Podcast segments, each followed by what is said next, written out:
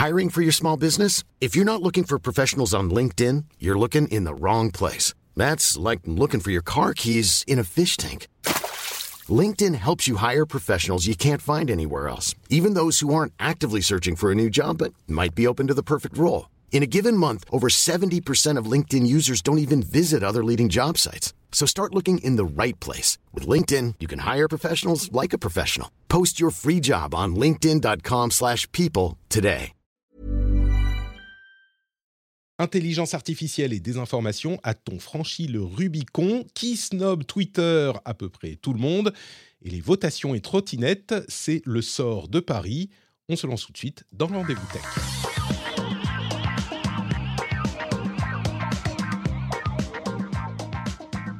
Bonjour à tous et bienvenue sur le Rendez-vous Tech. C'est l'émission où on vous résume toute l'actu tech, internet et gadgets. Toutes les semaines, on est là. Moi, Patrick Béja, mais aussi mes co-animateurs de talent et de charme. Ici, il y a talent, juste là. Bonjour euh, Corben, comment vas-tu? Salut, ça va et toi? Écoute, euh, je suis en forme, j'ai hâte que tu nous prêtes ton expertise dans les méthodes de désinformation d'IA que tu pratiques régulièrement. Ah oui, totalement.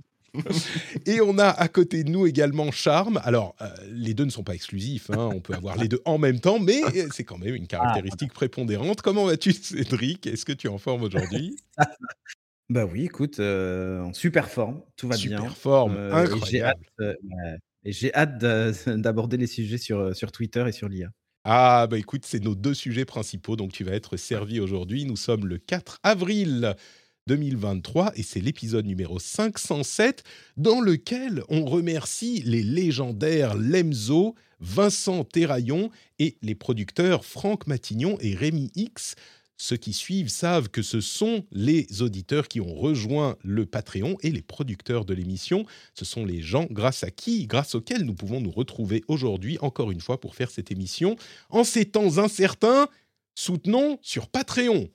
Je viens de... Voilà, c'est facile, pas besoin d'IA, on peut créer des slogans de qualité. Facilement. Euh, merci à vous tous de soutenir l'émission. Patreon.com slash RDV Tech, bien sûr. Les notes de l'émission incluent ce euh, petit lien fort pratique. D'ailleurs, euh, Patreon risque de recevoir de nouveaux créateurs. Je ne sais pas si vous avez vu, mais Tipeee a été... vient de, pas, pardon, pas Tipeee, qu'est-ce que je raconte C'est Utip. Utip. euh, qui vient de déposer le bilan avec un problème avec leur fournisseur de paiement. Ils n'en avaient qu'un seul. C'était, enfin bref. Et donc, euh, il y a plein de gens qui risquent d'arriver sur, euh, sur Patreon si vous souteniez un créateur qui était sur Utip et que vous passez, qu'il est, qu'il ou elle est passé sur Patreon, euh, eh ben créez-vous un compte Patreon, c'est le moment, pourquoi pas? Et vous pouvez aller soutenir Eh ouais. ce créateur ou cette créatrice. Par exemple, des gens comme Corben, euh, Cédric, euh, il y a plein de gens bien Voilà. sur Patreon. Patrick, Bah, oui, au hasard. Autre ils sont déjà tous abonnés. eh, mais une- J'aimerais bien. Alors là, euh, c'est quatre moniteurs euh, panoramiques 34 pouces que je m'achèterais, pas un seul. Parce que, oui, information importante, je viens de m'acheter un moniteur 34 pouces euh, incurvé.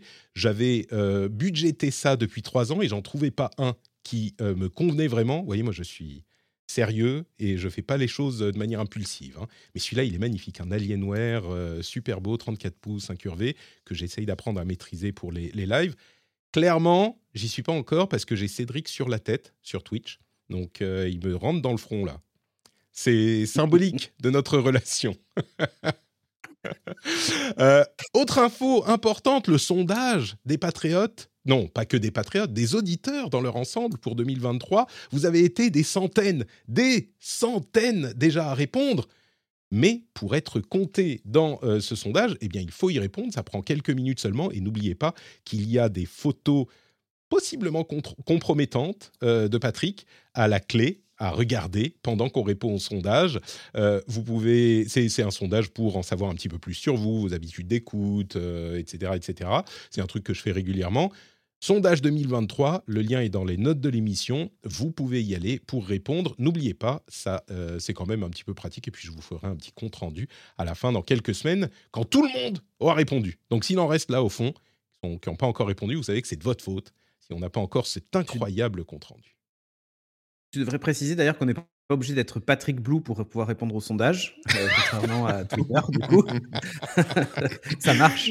Ouais, disons que euh, si vous êtes Patrick Blue, également euh, connu sous le nom de Patriote, vous avez en plus un petit sourire quand même, genre, vous avez- nous on se comprend. Voyez mais, mais effectivement, on n'est pas du tout obligé d'être Patrick Blue pour répondre au sondage.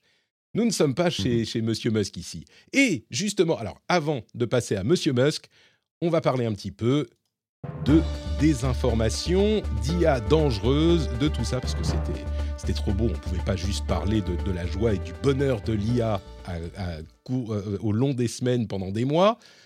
Il faut aussi parler des sujets qui fâchent. Et le premier sujet qui fâche, alors il y en a quelques-uns, mais le premier, c'est la désinformation. Vous avez certainement vu passer euh, au cours des jours qui ont précédé cette image assez saisissante euh, d'une personne âgée qui est euh, malmenée dans une manifestation, entourée de forces de l'ordre, de CRS, qui a beaucoup tourné sur les réseaux sociaux et dont on n'arrivait pas à savoir si elle était réelle ou générée par IA. Alors ça a fait couler beaucoup d'encre virtuelle dans les euh, blogs et les journaux. Et au final, après des jours et des jours, euh, c'est l'AFP qui a réussi à trouver l'origine de l'image. Euh, il y avait plusieurs indices. hein. Les forces de l'ordre n'avaient pas de euh, badge montrant qu'elles devraient avoir. Les protections étaient comme ci ou comme ça. Même le rendu, on sentait que c'était peut-être un peu de l'intelligence artificielle, mais on n'arrivait pas à, être définitif dans nos affirmations. Et quand je dis on, je parle aussi de la presse. Mais finalement, bah, justement, la presse, l'AFP, a réussi à retrouver l'origine de l'image, qui était en réalité un faux documentaire sur euh, la réforme des retraites à, à 98 ans. Et la personne qui avait réalisé ce documentaire avait bien indiqué dans son documentaire que c'était euh, une image créée par image de synthèse, par euh, intelligence artificielle, pardon. Donc, au final, on a la conclusion que c'est bien une image créée par intelligence artificielle. Et le, le, le- mais, mais le truc, c'est que jusqu'à ce qu'on ait eu cette confirmation, on ne savait pas vraiment. L'autre info que je mentionne comme ça en, en- en- en- rapidement, euh, suite à l'image du, pape- pape François en doudoune, que vous avez certainement vu passer la semaine dernière aussi et dont on a parlé, Midjourney a arrêté les euh, utilisations gratuites d'essais de son euh, service. Donc Midjourney, c'est l'IA générative euh, la plus populaire pour générer des images. Et donc, on- il faut désormais avoir un compte. Et si on a un compte, on peut être banni, etc. Donc, il n'y a plus euh, d'utilisation gratuite de Midjourney. Mais ce que je retiens, moi, avant toute cette histoire d'IA générative, je crois que ça y est, on a vraiment passé le Rubicon. Là où on pensait que ça allait prendre sans doute des, mois ou beaucoup plus longtemps, et ben là, on est à un stade où c'est une IA, c'est pas une IA. Au final, on a eu la, réponse, mais peu importe, parce que le doute est installé et le doute ne peut plus être euh, levé. C'est-à-dire qu'à chaque fois qu'il y aura une image euh, qui est un petit peu euh, dont on est incertain de, l'origine, ben on pourra se dire bah oui c'est une une IA ou non c'est pas une IA et à, prouver prouver le contraire ou le confirmer ça sera quasiment impossible. Pour moi il y a un vrai avec cette image spécifiquement il y a un vrai truc qui s'est passé je crois. J'attends les premiers procès, tu sais, euh, de, de- du fait de ne pas marquer que c'était une image avec IA, enfin générée par IA, pour, euh, pour des choses pas évidentes, quoi. Ah, Dans ce genre-là. C'est alors on n'a pas obligation d'indiquer que c'est une image pareille et puis c'est une image. Alors si on re- reprend le parcours euh, elle a été utilisée pour créer ce documentaire qui clairement n'a pas eu beaucoup de popularité mais elle a été ensuite extraite et puis postée sur Facebook et puis elle a été reprise alors d'abord sur Twitter puis sur Facebook et puis elle a gagné en popularité. C'est pas des gens qui vont euh, s'embarrasser de s'assurer qu'ils euh, qu'ils suivent les, les lois tu vois sur euh, la Ouais, transparence ouais, mais t'as en des, par exemple, tu as des, t'as des trucs, euh, tu sais, sur les, les mannequins euh, qui sont retouchés sur les magazines pour dire que la photo a été à retouchée fait. pour euh, justement éviter les problèmes euh, euh, par rapport aux jeunes filles euh, qui seraient tentées de. Enfin, qui seraient complexées plutôt euh, par rapport à leur corps et tout. Et je pense que ça, ça va arriver aussi sur l'IA. Moi, euh, quand, quand l'image, elle, est, elle laisse.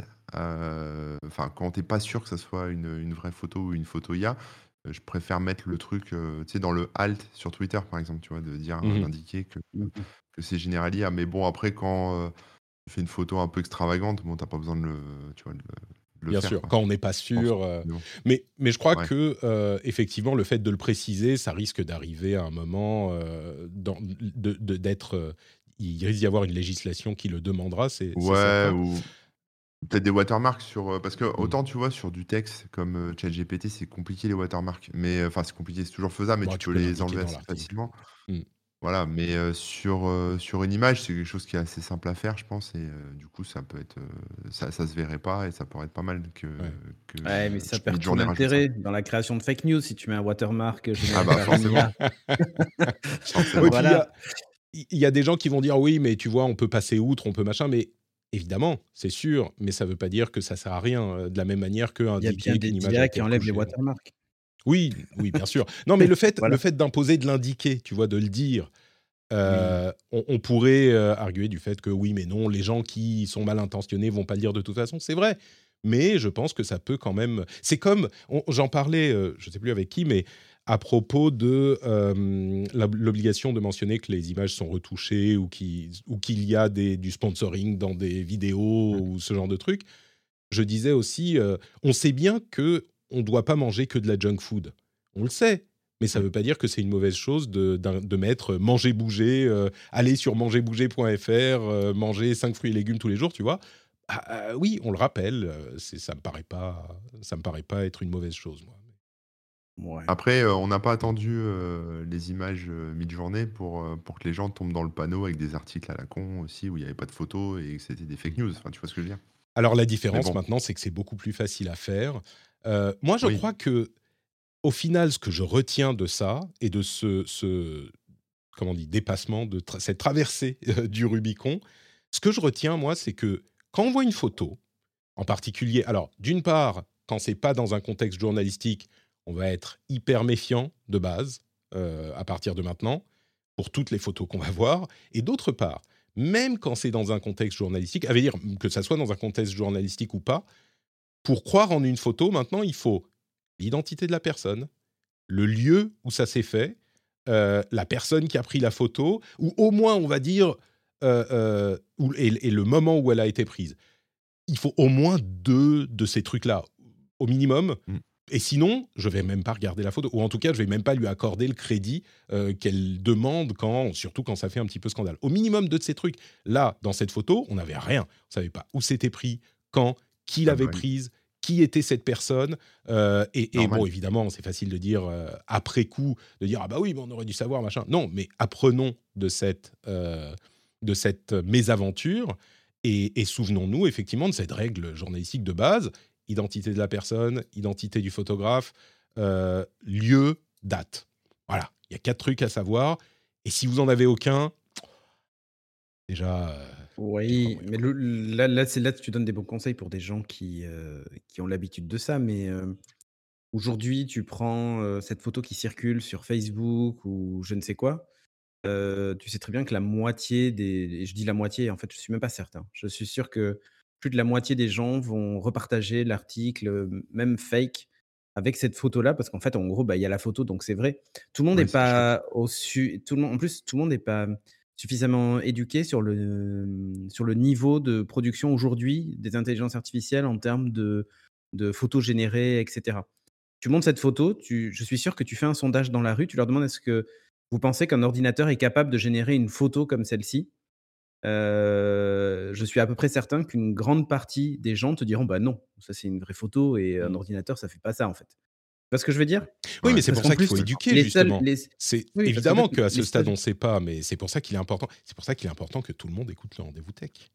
Oui, mais c'est pour ça qu'en fait, euh, je trouve vain même l'idée de marquer la photo, etc., que de toute façon, euh, elle circulera en dehors du cercle pour lequel elle était prévue, euh, si c'est de la satire ou je ne sais quoi, et qu'elle finira de toute façon par, euh, par, euh, par devenir une fake news. Et après, on sait à quel point c'est difficile de débunker une fake news une fois qu'elle est installée. Bah, je pense que les deux, bah justement, c'est pour ça qu'il faut apprendre aux gens, enfin rappeler aux gens, c'est pas moi qui l'ai inventé, euh, Oui. qu'il faut les informations sur la photo.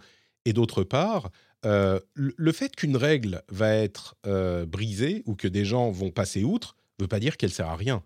Pour moi, ça c'est un élément, élément important aussi de la discussion. Mais bah, écoute, justement, puisqu'on parle de règles et de l'importance de l'IA, peut-être que ce, cette, ce deuxième sous-sujet sur l'IA vous inspirera aussi. Euh, il y a eu une pétition signée par 1000 personnes, des chercheurs, des euh, présidents euh, des, de, sociétés, etc., qui encourageait les chercheurs et les gouvernements à faire une pause de, dans le développement de d'une pause de six mois pour qu'on puisse réfléchir à son utilisation, peut-être légiférer, etc. Et au-delà de ChatGPT, euh, de GPT-4 en gros. Ils disent, OK, on a tout ce qu'on a maintenant, euh, Midjourney 5, tout ça, mais faisons une pause il s'est avéré que finalement, euh, cette pétition était un petit peu louche, euh, peut-être des motivations un petit peu différentes de ce qu'on imaginait. Et puis il y a plein de chercheurs qui ont dit non, en fait c'est une connerie. Et puis il y avait un petit peu d'Elon Musk derrière, bidule truc. Mais il n'empêche que la question peut-être est pas si illégitime que ça, surtout à un moment où l'Italie a carrément interdit ChatGPT, alors pas toutes les IA, hein, mais spécifiquement ChatGPT, et spécifiquement pour des raisons de euh, conformité au RGPD. Donc aujourd'hui, on ne peut plus utiliser ChatGPT en Italie. On pourrait discuter des problèmes euh, que ça peut poser à l'Italie en termes de maîtrise justement de ces outils d'apprentissage, etc. Que c'est un petit peu. Moi, j'aurais plutôt dit bon, euh, commencer à discuter avec OpenIA pour ces questions de, de, euh, conformité. Bing, avec Microsoft, ils sont bien conformes à tout ce qui est nécessaire là-dedans. Interdire au moment où c'est tellement important dans l'innovation et la préparation au futur, ça ne m'a pas convaincu. Mais d'une manière générale, est-ce que vous pensez qu'il serait judicieux, je ne dis pas d'interdire à jamais, mais de faire une pause, genre de dire aux euh, développeurs et aux chercheurs, là ça va un peu trop vite, faisons une pause de six mois on va se mettre à fond dans la réflexion, et puis dans six mois, on recommence. Corben, je suis sûr que ça te plaît cette idée, ça.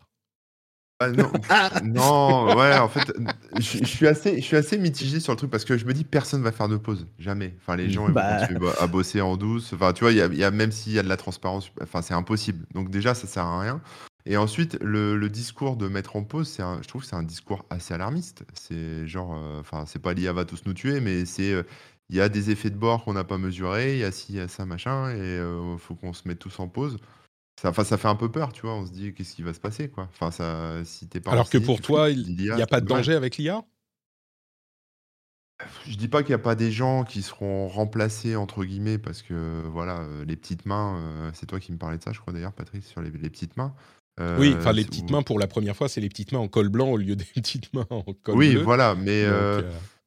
Mais bon, bah, c'est comme, comme il y a déjà eu plein de cas pour plein d'autres trucs, quoi. Enfin, tu vois, mmh. enfin, je veux dire, Pour toi, c'est pas un danger plus grave que l'électricité ou les usines Ouais, ou que le e-commerce, tu vois, on disait à l'époque, le e-commerce, ça va tuer tous les petits commerçants, etc. Bon, alors c'est vrai qu'il y a moins de commerçants qu'avant, hein, c'est sûr, mais ils se sont adaptés, il y en a qui vendent en ligne, enfin, tu vois. Moi, je pense que c'est vrai que ça va très vite. Ça, c'est sûr que le temps d'adaptation, là, euh, ça va être un peu marche ou crève, quoi. Mmh. Adapte-toi ou disparaît. Donc, c'est vrai que c'est un peu violent, mais en même temps, pense que le, le fait de, de faire une pause, c'est totalement utopique. Enfin, personne fera ça, quoi. donc, je vois pas trop à quoi ça sert. Par contre, c'est sûr qu'il faut se poser des questions. C'est sûr qu'il faut réfléchir, peut-être mettre en place une, une espèce d'éthique un peu. Les trois, les trois lois de la robotique euh, version, euh, version IA. Version euh, IA, quoi. Mais bon, je sais pas après. C'est pas, enfin, tu vois, nous, nous, on est là en tant que spectateur, donc voilà. Mais... mais oui, mais le problème, c'est que tout le monde est spectateur. Et, et je suis pas certain que ça va tellement vite, justement. on parlait des versions, enfin, GPT-4 vient d'arriver, je suis sûr que le 5 est à l'horizon. Midjourney 4, 5 vient d'arriver, le 6, le 6 arrive bientôt ouais, aussi. mais il faut. mais, mais, du coup, je pose la question à Cédric. Dans un monde idéal, où on pouvait, euh, où on pourrait faire faire une pause à tout le monde et euh, où les politiques euh, se saisiraient de la question et les, philosophes et les politiques réfléchiraient ensemble à la nécessité d'une législation sur le sujet, est-ce que ça serait intéressant de faire cette pause ou pour toi on est un peu en train de d'exagérer de, les problèmes potentiels posés par euh, ces technologies En fait, on est face à la problématique de euh, les problématiques qu'on rencontre à chaque fois de l'ancien monde et du nouveau monde qui, qui se percutent. Euh, c'est vrai que là, la, nuance, c'est que ça va très vite. C'est-à-dire que quand on parle de l'industrialisation, ça s'est fait en, quelques décennies. À l'échelle de, de, de, la décennie ou du centenaire. Là, on, on parle de mois. Et c'est ce que Mmh. dit, heu, Corben, c'est Même qu'en fait, internet, mais on on parlait d'e-commerce, ça s'est fait en Oui. en en Ah allez, en une décennie, années. quoi. Mmh. Ouais. Oui, oui, oui, c'est ça, c'est ça et même et encore, même aujourd'hui, heu, tout enfin, tout n'est pas parfait non plus. Ouais. Mais, hem, là, en fait, on est face à une problématique qui est que, comme tu disais, Patrick, on va toucher à des, à des des cols blancs. Enfin, en fait, c'est vraiment ça et mmh je pense que, il y a 2 choses dans cette volonté de vouloir ralentir. Il y en a une qui est purement économique, c'est on est en retard. Beaucoup de sociétés sont en retard. On peut pas laisser le pouvoir de l'IA à 2 sociétés ou 3 dans le monde. Heu, c'est pas possible et en fait, c'est plus une espèce de lutte, sur, sur une histoire de timing. C'est-à-dire que, on n'est pas prêt et en fait, on demande à ralentir, juste pour un en en agitant un chiffon rouge, en disant: «Attention, on va on sait pas de quoi est fait l'avenir et cetera». Mais je serais pas étonné de voir débarquer avec, qu'à coup de milliards, un projet concurrent, de la part d'Elon Musk qui, il faut le rappeler, était Ah bah, aussi à la création d'OpenAI. Mais bien sûr et ce et ce sont pas les seuls. Il y a beaucoup de boîtes, en fait, qui travaillent sur ces sujets-là et là, en fait, c'est plutôt, bah, les autres ont tellement d'avance Ouais. La qu'en fait, on va motivation agiter le pas rouge en disant: heu «Attention» voilà. Mmh. Il y a y a y a sans doute ce levier-là et il y en a un autre. Pour moi, en fait, c'est que il y a une vraie résistance d'une partie de la population et si vous regardez qui a signé, c'est beaucoup de gens de la Silicon Valley, d'informaticiens et cetera et moi, je le vois à travers, les étudiants que j'encadre et tout ça. Je suis dans une école, qui, en partie, fait de l'informatique.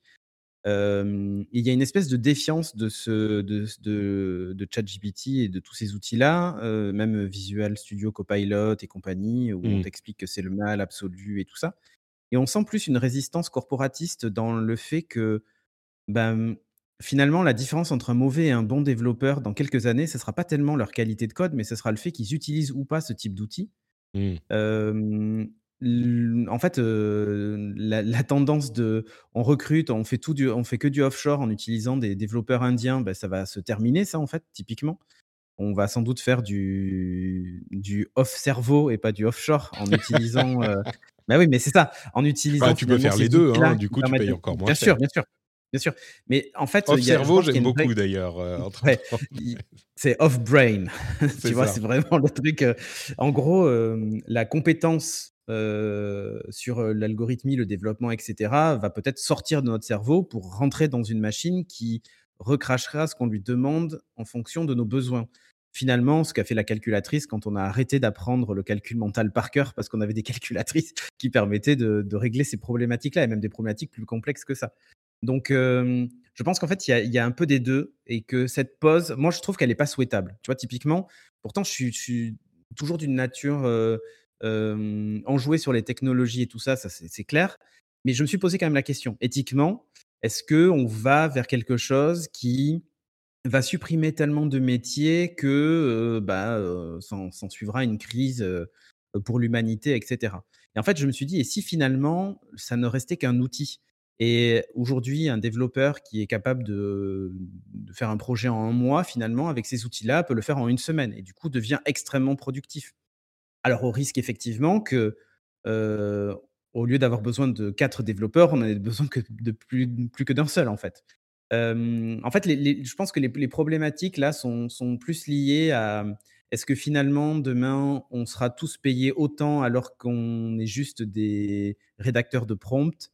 Heu, est-ce que mais oui, mais Ouais, est-ce ouais, que, je c'est une vraie question là et pour te dire, cette année, dans l'école où où je suis, il y avait un projet où on devait créer un chatbot. Voilà, tu vois? Mmh. Typiquement, c'est un c'est un un projet que qu'on a depuis plus de 3 ans, et les étudiants de première année doivent créer un chatbot et cetera.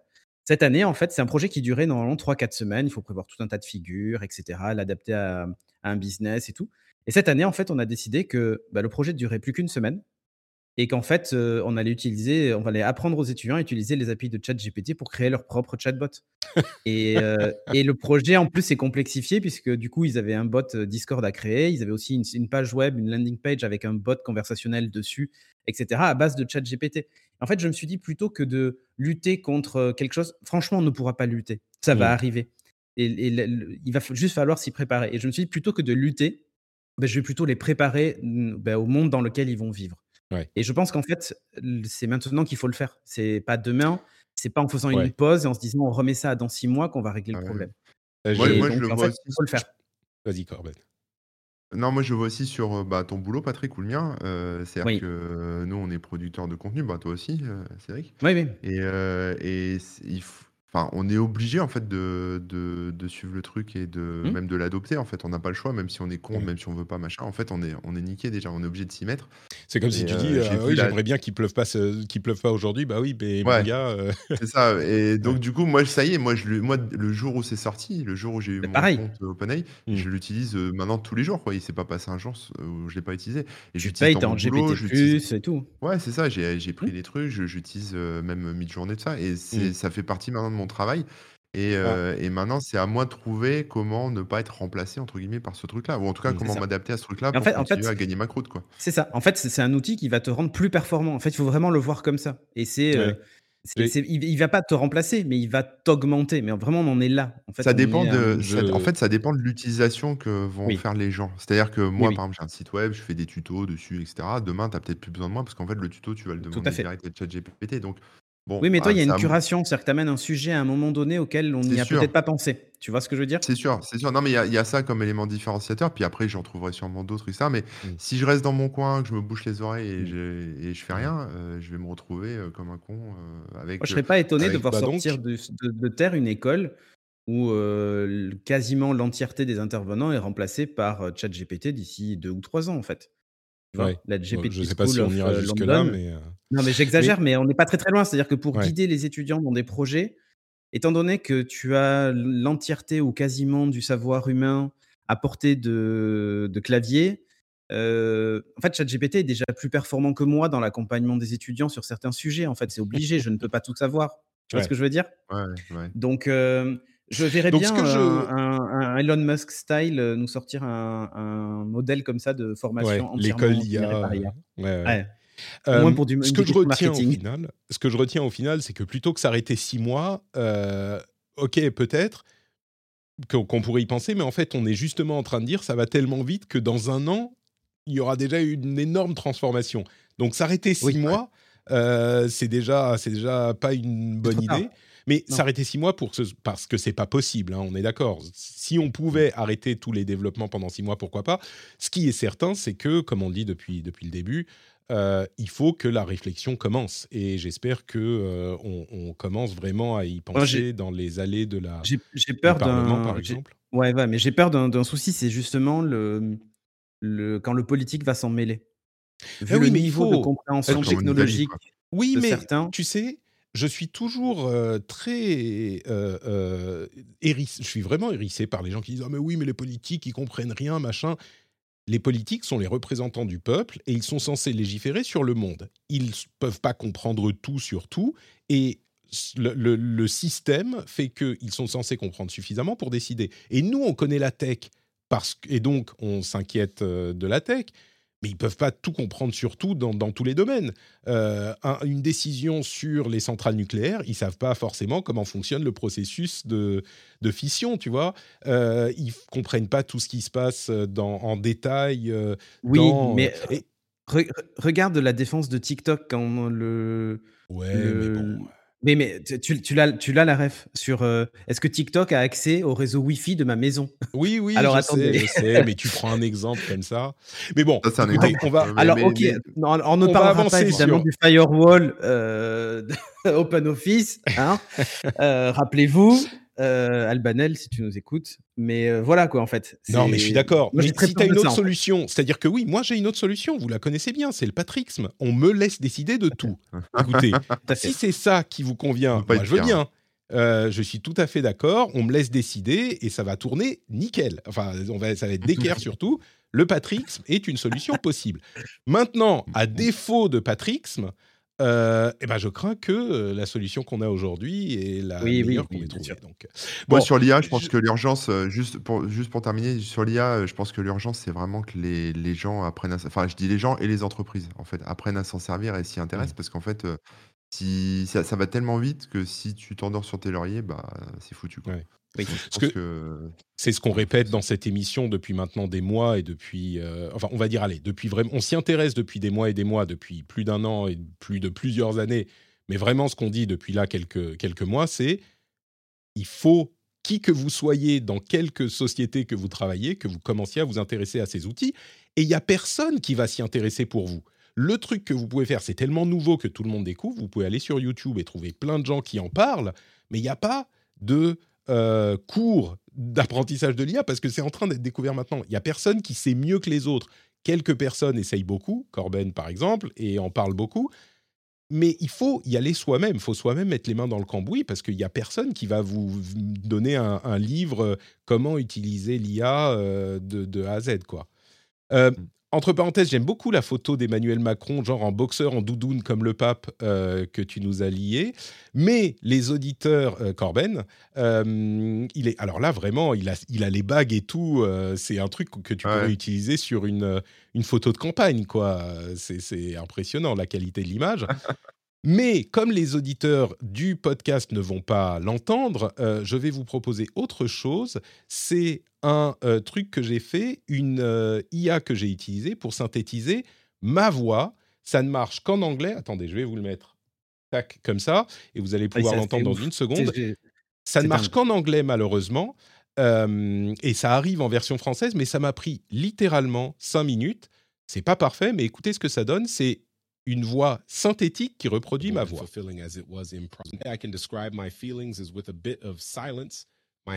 heart, un peu Obama quand même. and a tear in my eye. Whatever happens next, we have lived in this time and will always have these movies. It might seem extreme to some of you, but to me and many others, this is as incredible and fulfilling as it was improbable. Alors, c'est pas parfait, Euh, la qualité du son est un peu moins bien parce que je l'ai fait passer par, euh, par Twitter. Entre parenthèses, j'ai illustré ça avec une photo mid-journée de Patrick, ma photo de profil en, robot, évidemment. Euh, mais, mais ça, c'est fait avec 5 minutes d'utilisation. un outil qui est disponible pour 5 euros par mois, premier mois à 80% moins cher. Euh, qui s'appelle Eleven Labs. Beaucoup de gens m'ont posé la question. C'est Eleven Labs. Et la version française arrive. Là, le problème, en fait, c'est que il utilise ma voix correctement, mais l'accent, c'est un accent euh, américain parce qu'il n'a pas réussi à bien comprendre mon accent un petit peu hybride. Mais quand ça sera en français dans quelques mois, euh, je pense que ça sera encore plus impressionnant. Je vous en referai un petit test. Et, donc, c'est un des exemples de la manière dont ça évolue. Il y en a plein d'autres. Hein. Il y a une IA euh, qui s'appelle euh, Scribble Diffusion qui euh, vous permet de faire rendre des, dessins, des gribouillis en dessin, en dessin genre fait par IA à partir de votre gribouillis. Si je fais un visage, par exemple, que je lui fais un grand sourire et que j'écris et psychopath donc un psychopathe uh, laughing at the idea of the crime they will commit. Photo. Euh, Bien détaillé. Ouais. Et photo of a psychopath laughing at the. Et je lui fais genre un petit corps avec des jambes et des bras. et c'est un gribouillis que je suis en train de faire. Hein et on va voir ce que ça donne. Voilà, go. Et ça va faire une illustration. Alors, ça le fait en quoi 15 euh, secondes. Et évidemment, la qualité est pas top. Mais j'ai fait un gribouillis. Si vous saviez à quel point je suis vraiment pas doué pour le dessin, vous seriez euh, impressionné de voir à quel point je suis l'anti-IA en fait. Moi, je suis la bêtise artificielle, euh, non, la, bêtise naturelle, et j'ai vraiment besoin d'intelligence de, artificielle. Alors, le dessin est bien flippant, le résultat est bizarre, mais on peut essayer de le, de le refaire une, euh, une deuxième fois. Euh, mais c'est une sorte d'illustration bien étrange à partir d'un gribouillis. Évidemment, là aussi, il faut apprendre à, à utiliser les, les prompts et à bien les faire. Là, on a l'impression d'une sorte de de, de, de dessin euh, de smiley fou qui est en train de cuisiner euh, dans, une, dans une casserole bizarre. Euh, donc il y a ce genre de choses. Tu, parles, ouais, tu, tu, parles de la génération, enfin de l'imitation de la voix en fait par intelligence artificielle. Mmh. Il y, a, y, a, une rumeur très très persistante et Apple a racheté une société sur ce sujet-là qui dit que leur objectif c'est de faire en sorte que quand tu nous envoies, quand tu m'envoies par exemple un message, Patrick, si je demande à Cyril de le lire, il le lit avec ta voix. En fait, mmh, voilà, tu, prends, tu, oh. enregistres un, sample de ta voix euh, dans l'iPhone. Du coup, c'est stocké localement. L'idée, c'est de dire que c'est stocké localement et que ce sont les, les, les corps euh, ML euh, des, des, processeurs bioniques, etc., qui vont en fait faire cette interprétation du SMS avec la voix et l'intonation de Patrick. En gros, comme à les grandes époques de Dragon Naturally Speaking, mmh. pour activer cette option, en fait, il faudra que le modèle de voix soit enregistré en fait en lisant un texte prédéfini.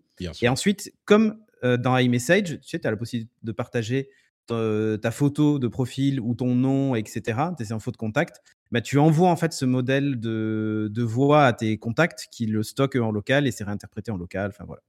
Bref. Et, c'est une des rumeurs assez folles sur, sur ce concept-là. C'est limite un peu flippant, mais voilà. Bah, il y a une illustration A tree in a meadow with the sun shining. Je continue à m'amuser avec Scribble Diffusion. Euh, j'ai vu une, euh, un petit dessin assez drôle euh, qui a été posté sur le Discord avec deux moitiés. Une personne, euh, une moitié où c'était ah grâce à cette IA, je vais pas avoir besoin d'écrire le l'email que je vais envoyer, et de l'autre côté ah grâce à cette IA, je vais pas avoir besoin de lire l'email qu'on m'a envoyé. C'est ça. c'est exactement ça. et, et, ce qui est intéressant, c'est que cette, cette mesure-là, en fait, vu qu'elle est liée au profil de la personne qui partage, etc., c'est qu'en fait, vous ne pouvez pas, enfin, je peux pas imiter la voix de Patrick. C'est forcément le numéro de Patrick qui m'envoie un message pour. Voilà, c'est-à-dire qu'en fait, le truc est verrouillé comme ça. voilà. Ouais, ouais, ouais. Bon, bref. donc, pas faire dire n'importe quoi à Patrick. Ça, oh, ouais, à mon avis, tu vois, moi, j'ai utilisé 5 minutes de ma voix. Ah bah, bien je suis sûr, que c'est très aussi, difficile de trouver 5 minutes de ma voix sur Internet. Hein. Donc, personne ne bah, pourra le faire. Euh, bref, bon, il, y a il va y avoir des pubs dans Bing Chat. Euh, il y a Google qui est en train de réunir Google Brain et DeepMind euh, pour vraiment travailler sur quelque chose de sérieux. Vraiment, Google a été tellement pris de court dans ah. cette histoire, c'est incroyable. Mais passons à l'autre saga de cette semaine, le, la saga Twitter de Blue Checkmark, Checkmark Arc. C'est l'arc de, de cette saga chez Twitter. Qu'est-ce qui s'est passé?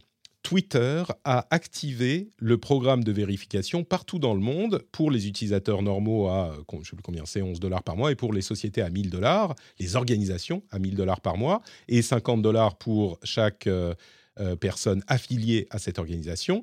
Et plusieurs organisations, notamment des grands médias, ont expliqué qu'ils n'allaient pas payer pour la vérification Twitter, notamment le New York Times, le Los Angeles Times, euh, BuzzFeed, etc., etc. Il y en a eu plusieurs. Et puis il y a eu des personnalités, LeBron James, William Shatner, Seinfeld, etc. Euh, pardon, Jason Alexander de Seinfeld. Plusieurs personnes ont commencé à dire que ils n'allaient pas euh, payer pour ça. La Maison Blanche aussi.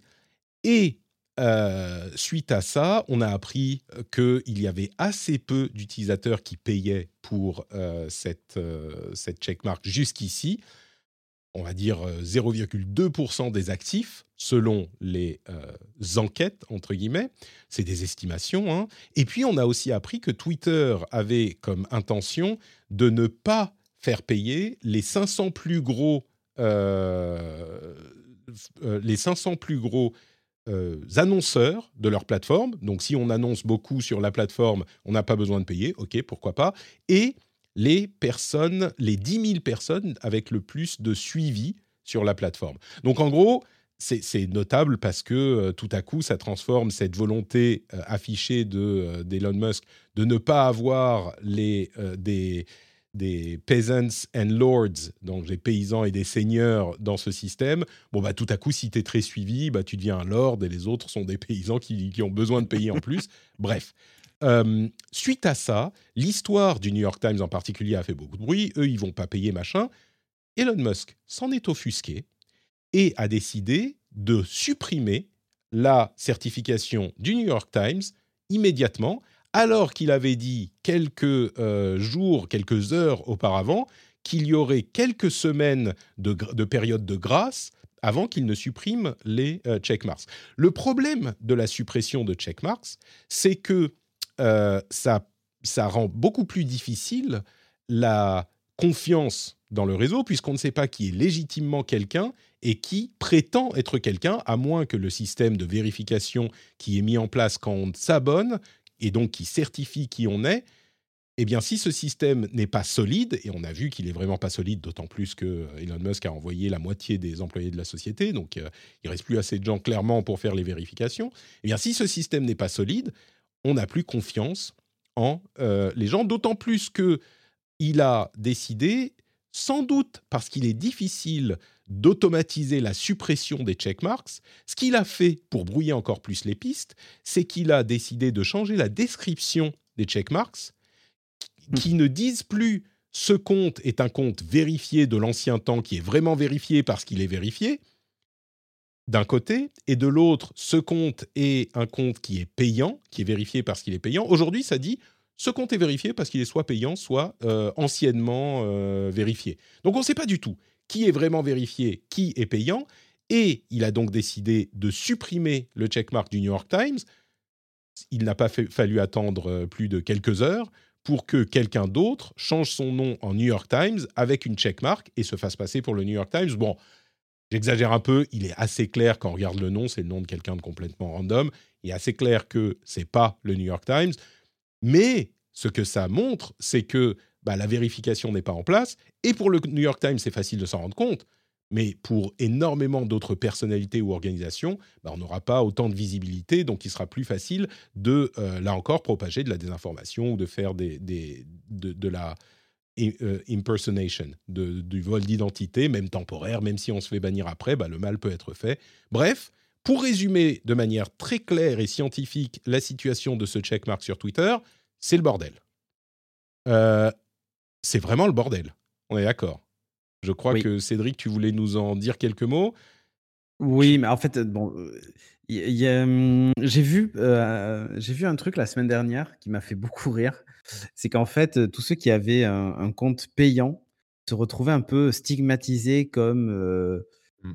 pro-Elon, pro-Trump. et et ça m'a fait rire parce que j'ai vu souvent passer la réflexion de ah ben s'il y a marqué qu'il est passionné de tech et qu'en plus il a un Twitter blue, c'est forcément un pro Elon, un complotiste, machin, blablabla. Enfin bon bref. Et du coup il y a une il y a une une chasse aux sorcières on va dire sur les check les, les blue checkmarks payés sur Twitter blue et je pense qu'en fait ce, ce brouillage de pistes est lié à ça. Ah mais complètement. C'est que complètement. Maintenant, on peut plus savoir qui a payé. et donc, En fait, on peut pas juste bloquer automatiquement euh les gens qui ont qui ont payé qui arrivent dans notre flux, quoi. C'est ça. Après, euh, pour éviter le bashing, le, le blue, le blue checkmark bashing, quoi. Moi, moi j'ai été, enfin, pas, pas victime du bashing, mais on m'a déjà fait la réflexion justement de ouais, tu payes. Hein. Mais, non, mais quand on te connaît, on sait que tu payes pas, Corben. Si, si, moi je paye, mais, euh, mais, en plus, moi j'étais déjà certifié avant, tu vois. Non, mais, ouais. mais, euh, mais c'est. Enfin, c'est. Enfin, les, les, gens, en fait, ce que je veux dire, c'est qu'ils cliquaient même pas sur le petit truc pour savoir si tu étais un, un, vieux certif ou si c'était un truc que tu avais payé. Quoi. Donc ça n'empêche pas de faire du Toi d'ailleurs, il est marqué que ton compte est certifié parce qu'il est considéré comme notable dans la catégorie des actualités du gouvernement, du divertissement ou un autre domaine spécifique. ou un autre domaine. Donc c'est pas, c'est pas complètement sûr. Mais mais euh, le, la réalité ici, c'est que maintenant, quand on lit, euh, en, anglais en tout cas, ça dit ce compte est vérifié parce qu'il est abonné à Twitter Blue ou c'est un, euh, ancien compte vérifié. Et, moi, je suis complètement d'accord. Euh, j'aime bien ta, bannière euh, viking faite par Midjourney, évidemment, Corben. Mais, mais, mais c'est complètement, c'est complètement parce que, justement, il y avait... Alors, tu dis une sorte de chasse aux sorcières, effectivement, ce qui laisse penser qu'elle n'est pas justifiée. Alors oui, il y a plein de gens qui payent, qui sont pas... Mais le truc, c'est que les gens qui, qui sont prêts à payer ont a priori un intérêt de boulot pour mmh. euh, l'utilisation de Twitter.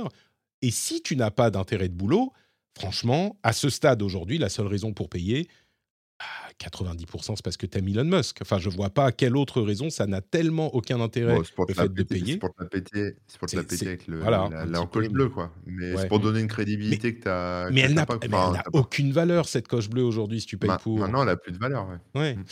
Et d'ailleurs, il est intéressant de noter que euh, ah oui, entre parenthèses, tout va bien parce que Elon Musk est devenu le compte Twitter le plus suivi du monde. Donc euh, Parfait, c'était son objectif. Maintenant, il s'en fout, il va enlever les checkmarks à tout le monde. C'est il a entre parenthèses, euh, après avoir poursuivi euh, des, des, gens qui avaient partagé le code source de Twitter en, dans un leak, eh bien, il a euh, open sourcé une partie du code de Twitter qui inclut l'algorithme de recommandation. Donc c'est assez important. On a maintenant une vision assez claire de comment fonctionne l'algorithme de recommandation. Une des surprises, c'était qu'il y avait dans l'algorithme une catégorisation des utilisateurs en quatre classes. Il y avait uniquement quatre types d'utilisateurs. Un power user, un républicain, un démocrate ou Elon. voilà. Quatre moi, catégories. Moi, je c'était un poisson d'avril. Quand eh j'ai ben, vu ça, je me suis dit, c'est un, poisson d'avril, tu vois, parce que bon. Mais non.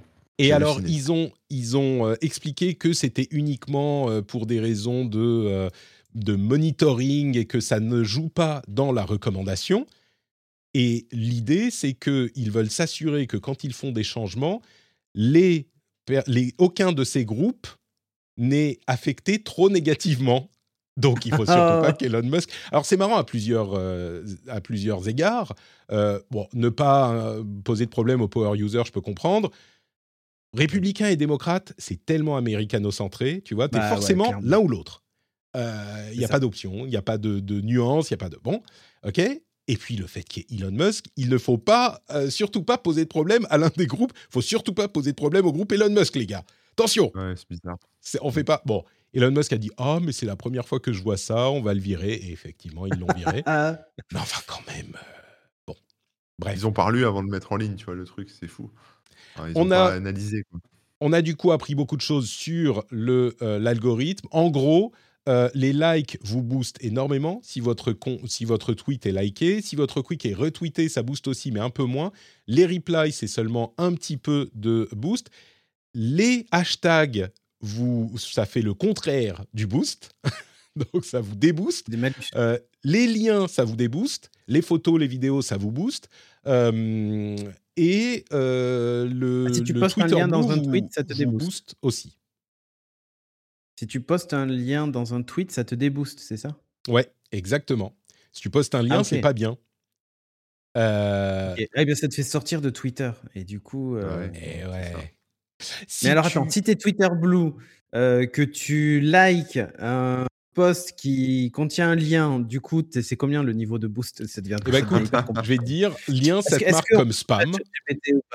ça te marque comme spam. Et euh, si tu te fais, si le, le, Twitter Blue, c'est multiplié par 2, qui est quand, quand, même pas rien, mais un like, ça multiplie par 30 le boost, un retweet par 20 donc, ce que ça veut dire, c'est que ça va apprendre à tout le monde à, euh, à, hacker l'algorithme, enfin, hacker, à faire en sorte que vous allez voir beaucoup moins de liens dans les, euh, dans les tweets maintenant. Et tous les ah tweets auront des photos ou des vidéos. Ah bah, moi, je m'en fous, je mets le lien Twitch, parce que sinon, ça ne sert à rien. Mais, mais oui. Ah donc, Maintenant, euh, cette partie de il y a toute une partie euh, du code de Twitter qui est toujours euh, secret, hein, évidemment, ça ne, ça ne fait aucun doute. Mmh. Et il y a aussi les sujets controversés, enfin, comment dire, les sujets de désinformation plutôt, les sujets de désinformation qui sont correctement dérankés, ça c'est très bien. Sauf que un des sujets de désinformation, c'est, alors quand on parle de sujets de désinformation, c'est des informations médicales, des informations génériques, des, euh, euh, informations, euh, pardon, appel à la violence, appel à la haine, toxicité, ou alors l'Ukraine. Ah, alors, alors l'Ukraine, on, va pas. Alors, je serais curieux de savoir si, si ça a été ajouté avant ou après que Musk soit arrivé. Vraiment. mais bon, je pense qu'on ne, ne saura jamais. Voilà pour l'algorithme. Je suis sûr que vous êtes tous les deux en train de travailler à améliorer vos tweets pour optimiser leur euh, portée. Ah bah, je vais passer la journée. Hein. Mais non, mais tu donnes toutes les règles à ChatGPT. Tu lui dis euh, crée-moi un tweet avec boost x 100. Euh, grâce à toutes ces règles, il va te trouver un truc. Hein. Moi, si, moi, si j'ai pris Twitter Blue, c'est parce que je voulais garantir la visibilité, enfin garantir entre guillemets, hein, mais de la ah visibilité sur, sur, mes contenus. Le truc, c'est qu'en effet de bord, alors je pense que ça fonctionne, mais encore, j'ai pas fait de stats spécifiques là-dessus, mais sur en effet de bord, c'est que je me retrouve dans des recommandations, je sais pas quoi, je me retrouve en fait propulsé dans des timelines euh, de parfaits abrutis ou de, gens qui sont, qui sont pas d'accord avec ce que je dis, tu vois. Ah oui, parce que sur, oui. sur plein de sujets différents pour créer de la polémique, quoi. Et, et donc, du coup, je me Bah, ramasse, ouais, je me ramasse des tonnes de trolls pour rien, quoi. Mais alors Bah, qu'avant, il y a beaucoup de trolls qui. non, mais oui, mais c'est une évidence. Mais en fait, tu vas avoir des trolls de tous bords. C'est-à-dire que si par exemple tu partages un truc un peu politique, genre sur les grèves ou autre, si tu te retrouves propulsé au milieu de Twitter Blue qui ont tendance à plutôt être, comme disait Patrick dans l'épisode précédent, plutôt à droite, tu vas forcément te faire flame. Et, mmh, et inversement, si tu vas pas assez loin dans ce que tu dis, tu vas te retrouver au milieu de gens qui vont dire mais il a une checkmark donc il est de droite donc on va le flame aussi. donc ah en gros, tu vois en fait c'est Ouais, checkmark c'est pas juste de droite. Hein. Checkmark c'est Elon fan, c'est une droite un peu particulière. Republican style of ouais, même encore plus, encore plus. Oui, je vois ce que tu veux dire. On, va même pas parler du fait qu'il a remplacé le logo Twitter par un Shiba, un, Doge, Doge, Shiba Inu, enfin par le Dogecoin, le logo du Dogecoin. Enfin, il veut des problèmes avec la FCC, euh, avec la SEC. J'ai presque, ah grave, mais, mais j'ai presque envie d'essayer moi Twitter Blue pour voir en fait euh, l'effet sur des stats. Mais en fait, ce que je vais faire, c'est que je vais, je vais euh, prendre toutes les stats des semaines passées j'ai retweeté un petit peu et je vais tweeter toute cette semaine sans faire de, sans être Twitter Blue et je testerai après juste pour l'expérience en fait. non, mais pour être, pour être complètement clair, pour, et pour être honnête, euh, toute cette, tout ce que tu parlais, tu parlais de Twitter blue bashing et de check, checkmark euh, witch hunt. Euh, le truc, c'est que le Twitter blue, c'est un produit qui peut complètement valoir le coup. à 100%, ah ça peut complètement valoir le coup. À ce stade, je pense qu'il vaut pas le coup et que, en plus, il y a l'antipathie d'Elon Musk qui fait que. Mais quand ils auront nettoyé leur truc, à terme, je pense que ça pourra valoir le coup pour les gens qui ont un intérêt, les power users qui représentent, je sais pas, 1% de la plateforme, bah, ça pourra avoir un intérêt. Le problème, c'est que ça représente une somme qui n'aidera en rien euh, Twitter à, faire assez d'argent pour continuer à être euh, solvable. Mais enfin, bah, 1000 dollars par mois, une très faible partie. Deviendra solvable. Hein. Pardon?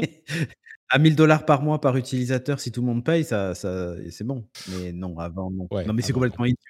N'arrivera jamais. Bon, bah écoutez, je crois que euh, on va avancer pour changer de sujet. Avant ça, tout de même, euh, un petit mot pour remercier tous les formidables patriotes, euh, qu'ils soient abonnés à Twitter Blue ou pas, d'où qu'ils viennent et qui qui qu'ils soient, de soutenir l'émission sur patreon.com slash rdvtech. Vous savez que c'est le moyen de soutenir l'émission. Je me décale un tout petit peu pour pas avoir Cédric sur la tête. C'est le moyen de soutenir l'émission, euh, il y a un moyen euh, précis, c'est d'aller sur patreon.com slash rdvtech, vous aurez des bonus. D'ailleurs, euh, peut-être que dans le l'after show d'aujourd'hui, je vous parlerai, il y a un truc hyper intéressant avec Midjourney, c'est l'interface qu'ils utilisent, Discord. Bah, je vous parlerai un petit peu de ça et des avantages que ça a pu avoir malgré les inconvénients dans l'after show. Et il y a plein de contenu en plus. On a mis dans la newsletter une nouvelle section avec plein de petits liens que j'ai trouvé intéressants dans la semaine, qui est exclusive aux patriotes, donc une newsletter augmentée. Il y a même un système incroyable avec le nouveau système de newsletter qui fait que vous ne recevez vous recevez la newsletter patriote si vous êtes patriote et vous ne recevez pas la newsletter patriote, vous recevez la normale si vous êtes abonné bien sûr à la newsletter. Si vous n'êtes pas patriote, vous recevez pas les deux, vous n'avez pas à vous emmerder avec abonnement, pas abonnement, machin. Vous faites, euh, c'est automatique. Enfin, des technologies incroyables euh, et bientôt, qui sait, peut-être euh, une IA conversationnelle de Patrick pour me poser toutes les questions que vous voulez ou me dire ce que vous voulez à n'importe quelle heure du jour et de la nuit. C'est pas encore arrivé, mais, mais si ça arrive, ça arrivera pour les patriotes en premier, j'en suis certain. Et donc, pour avoir tous les scoops sur euh, la vie de Patrick euh, IA, vous pouvez aller sur patreon.com slash rdvtech et surtout pour soutenir l'émission. Je vous remercie tous très chaleureusement euh, et j'espère que ça vous apporte un petit quelque chose, ne serait-ce que le bonheur de savoir que vous soutenez un créateur que vous appréciez et que vous me permettez de faire cette émission depuis maintenant presque 15 ans on y arrive hein, aux 15 ans du rendez-vous tech, donc depuis maintenant presque 15 ans. Alors, Patreon n'était pas là depuis le début, mais l'émission existe depuis 15 ans et le Patreon depuis presque 10 ans. Et c'est grâce à vous que cette émission continue. Donc un grand, grand merci. Patreon.com slash rdvtech pour continuer cette aventure. When you're ready to pop the question, the last thing you want to do is second guess the ring. At Bluenile.com, you can design a one of a kind ring with the ease and convenience of shopping online. Choose your diamond and setting. When you find the one, you'll get it delivered right to your door. Go to Bluenile.com and use promo code LISTEN to get $50 off your purchase of $500 or more. That's code LISTEN at Bluenile.com for $50 off your purchase. Bluenile.com code LISTEN. Hiring for your small business? If you're not looking for professionals on LinkedIn, you're looking in the wrong place. That's like looking for your car keys in a fish tank. LinkedIn helps you hire professionals you can't find anywhere else, even those who aren't actively searching for a new job but might be open to the perfect role. In a given month, over 70% of LinkedIn users don't even visit other leading job sites. So start looking in the right place. With LinkedIn, you can hire professionals like a professional. Post your free job on linkedin.com/people slash people today. Et maintenant, on arrive au reste de l'actu.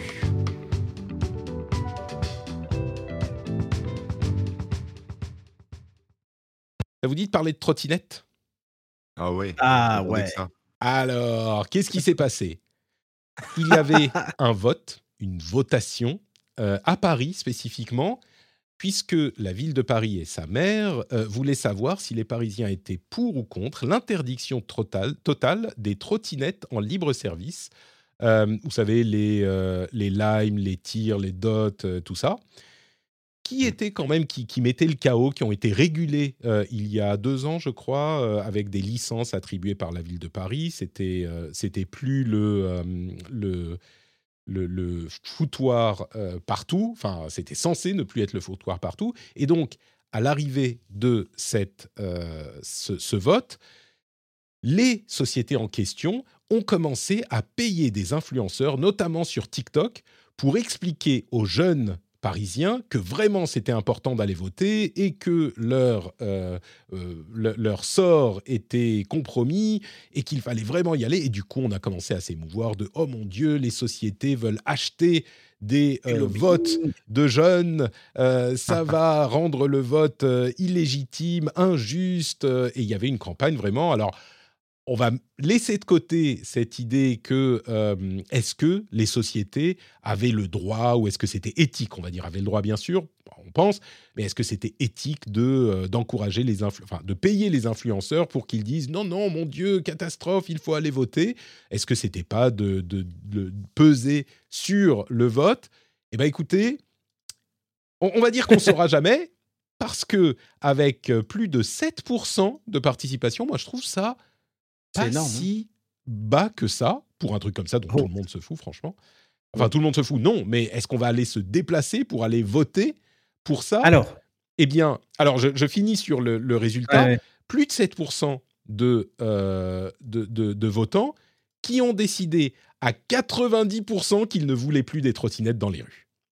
Il faut rappeler qu'évidemment, elles étaient souvent tombées par terre, elles étaient garées n'importe où. euh, Enfin, c'était. Et puis, les gens en trottinette et- avaient un comportement qui était parfois dangereux. Alors, ça ne veut pas dire qu'on peut pas avoir sa propre trottinette euh, et continuer à avoir un comportement dangereux. Et euh, peut-être que c'est pratique aussi d'avoir la trottinette, c'est mieux que de prendre une voiture. Enfin, il y a tous ces, toutes ces questions qui rentrent en ligne de compte. Mais 90% non. Je crois que 7% ou pas 7%, le vote est sans appel. Quoi. Là, il n'y a même pas de discussion. Euh, les influenceurs TikTok, il y a de quoi se poser des questions très sérieuses sur leur poids. l'influence. Ouais, sur l'influence, en tout cas à Paris, sur cette question. Euh, et, et je crois que du coup, moi, je pensais pas que ce vote serait alors, euh, légitime. euh, tout vote est légitime, hein, c'est comme ça que ça fonctionne. Il n'y a pas de moyen plus démocratique que de demander de cette manière. Mais euh, là, les 90%, euh, bah, il y a, ça met fin à toute discussion. Quoi. Il paraît qu'il y avait beaucoup de personnes âgées qui ont voté, enfin, Oui. d'après ce que j'ai vu passer. C'est possible. Oui. Alors, ah, alors, il y, y a un détail à prendre en compte. N'avaient le droit de participer à cette votation uniquement les gens qui habitaient à Paris intramuros. Mhm. Euh, il faut savoir que la, une majorité des gens qui utilisent ces trottinettes-là sont des gens qui bah, prennent le RER parce qu'ils habitent euh, en dehors de Paris, euh, débarquent à la gare, prennent une trottinette pour finir leur, leur, leur trajet en fait en trottinette plutôt que de prendre le métro qui parfois est bondé ou en grève ou les deux. Et, donc, et donc, ils terminaient leur trajet comme ça. Et en fait, aujourd'hui, les plus pénalisés sont pas finalement les Parisiens intramuros qui sans doute les utilisaient pas ou peu, mais, mais plutôt finalement les, les banlieusards, comme on, on les appelle, qui eux s'en servaient, ou même les touristes d'ailleurs, qui eux s'en mmh. servaient comme moyen de déplacement bêtement. Et en fait, moi, je, moi, je suis d'accord sur, sur le fait qu'une votation, toute votation est importante et c'est le seul moyen que l'on ait, etc. Mais en dessous d'un pourcentage de participation, je pense qu'il faudrait la déclarer nulle. En fait, c'est pas possible. 7% de participation, pour moi, c'est représentatif de juste rien, en fait. Donc, je. Mmh, voilà. Et bah je vous dis, il faut relativiser, c'est que seuls ceux qui finalement les utilisent pas avaient le droit de voter. Donc c'est un peu ça. Si, je sais pas si aucun Parisien n'utilise ces trottinettes. Enfin, je ne sais pas d'où tu sors tes chiffres, mais admettons. mais, mais du coup, je ne sais pas quel meilleur moyen il y a de poser la question. Peut-être que, enfin, est-ce qu'on, est-ce qu'il serait légitime de dire on va poser la question aux Parisiens et aux, aux banlieues Mais du coup, jusqu'où tu amènes la banlieue? Enfin, c'est compliqué.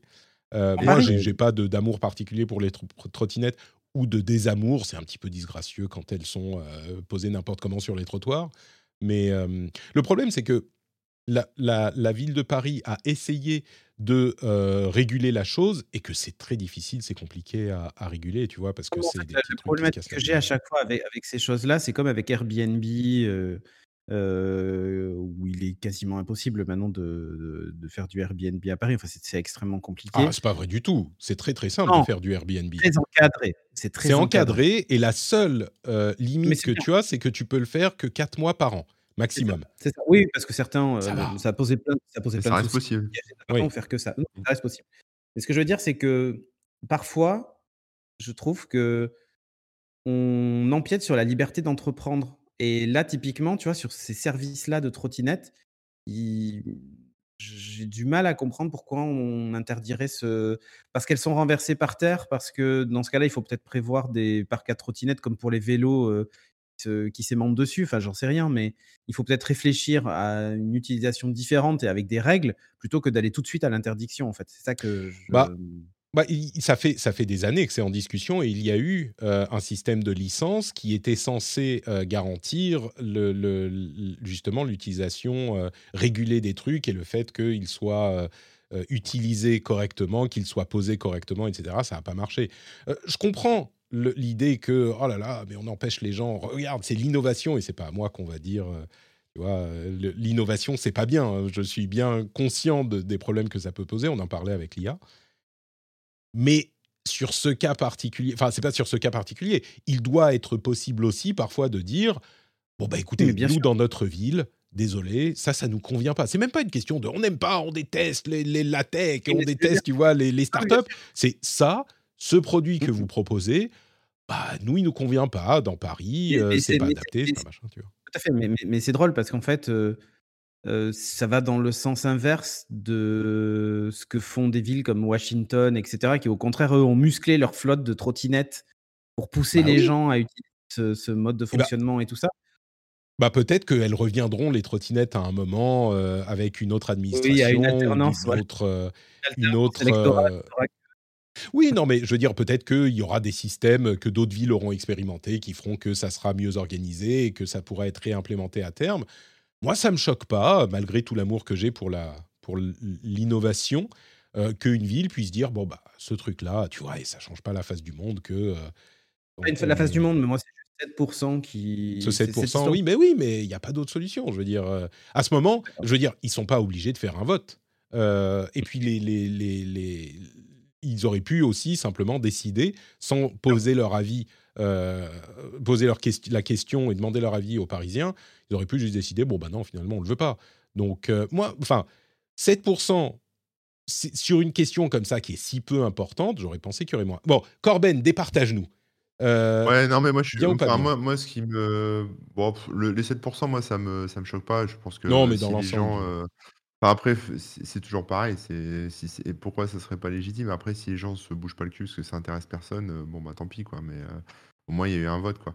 Mais mmh. sur, euh, sur la liberté d'entreprendre, bah, c'est ce que je voulais dire euh, tout à l'heure, c'est qu'effectivement, en fait, moi, je me demande comment euh, la mairie de Paris, enfin, est-ce qu'ils ont le droit, en fait, tout simplement de faire ça? Parce que je, En fait, les contrats de je, ne sais pas s'ils étaient terminés ou pas. S'ils sont pas terminés, il va falloir que c'est au 1er septembre, au terme du contrat, justement, qu'elles devront disparaître. Donc, c'est pas pour tout de suite. moi, je, parce que moi, je me mets à la, je me mets à la place de ces boîtes-là, je me dis: «Putain, heu», enfin, tu vois, tu es obligé de mettre la clé sous la porte entre guillemets, enfin, même si j'imagine qu'ils ont peut-être d'autres marchés, mais mais heu, mais dans ce cas-là, ce serait, heu, pourquoi pas faire un procès, tu vois, à la mairie de Paris pour dire, heu: «On a le droit d'exister».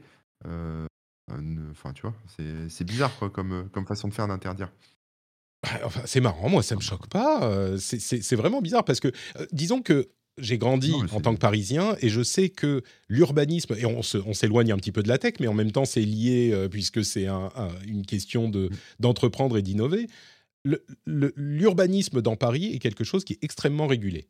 Il Ouais. y a des lois très enfin des lois, des règles, oui, qui sont des lois, mais très très strictes, heu, au niveau municipal et par exemple sur, heu, la la manière dont tu fais les volets, la manière dont tu construis les immeubles. Tu peux pas dépasser une certaine hauteur, les les volets doivent être de la même couleur, heu, tu peux pas avoir un affichage de tel ou tel, heu, type, et j'ai vécu aussi à Tokyo où il y a pas de règles. Je peux vous dire que, très vite ça devient assez, imbitable.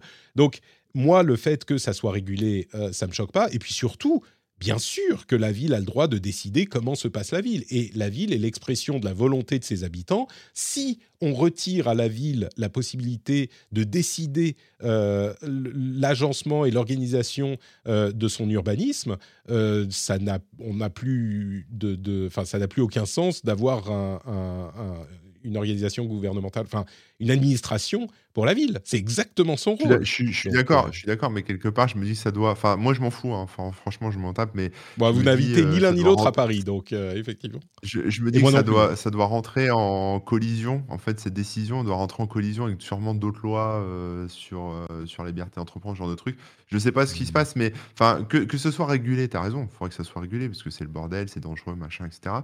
Heu, mais que ça soit un non, fermé définitif et vous disparaissez, je trouve ça un peu bizarre, en fait. Mais moi, après, je m'en fous, hein, que ça disparaisse, tant mieux. Moi, la dernière fois que j'ai eu un contact avec une, une trottinette, heu, j'ai failli me faire tuer. Donc, heu, si tu veux, je m'en enfin, tu vois?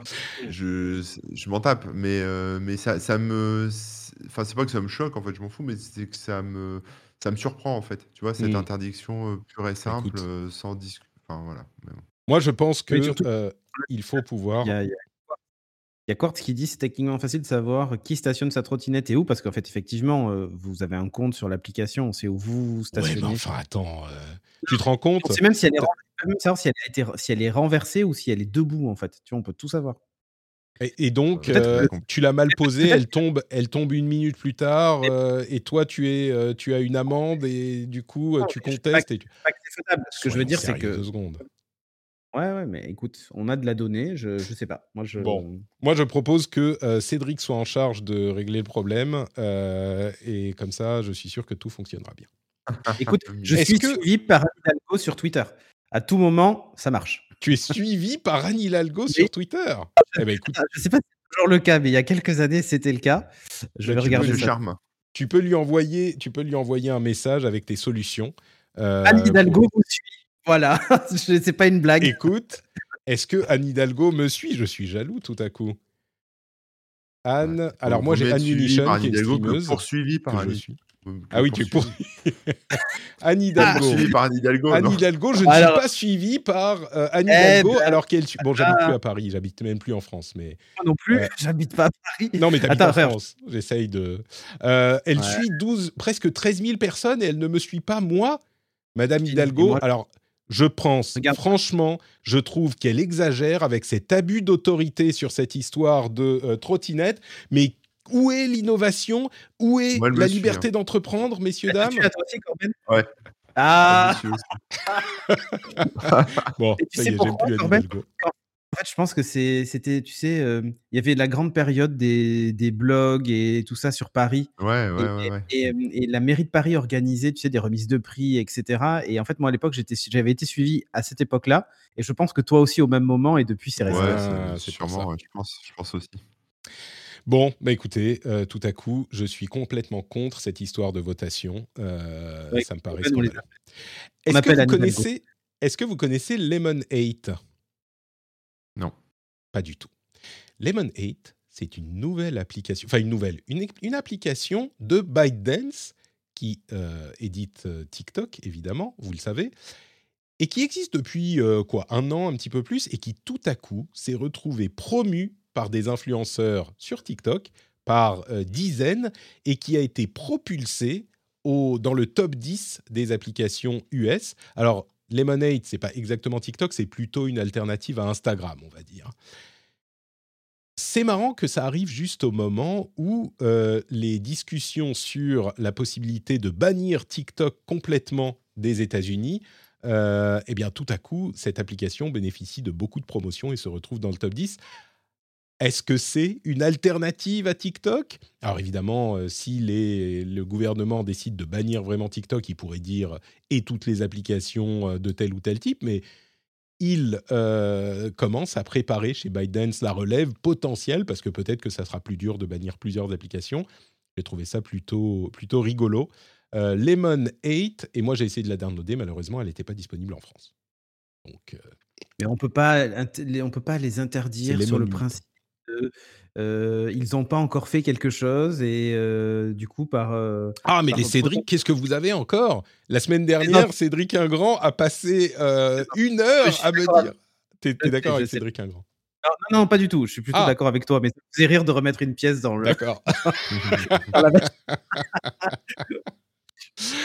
euh, quoi d'autre Quoi d'autre?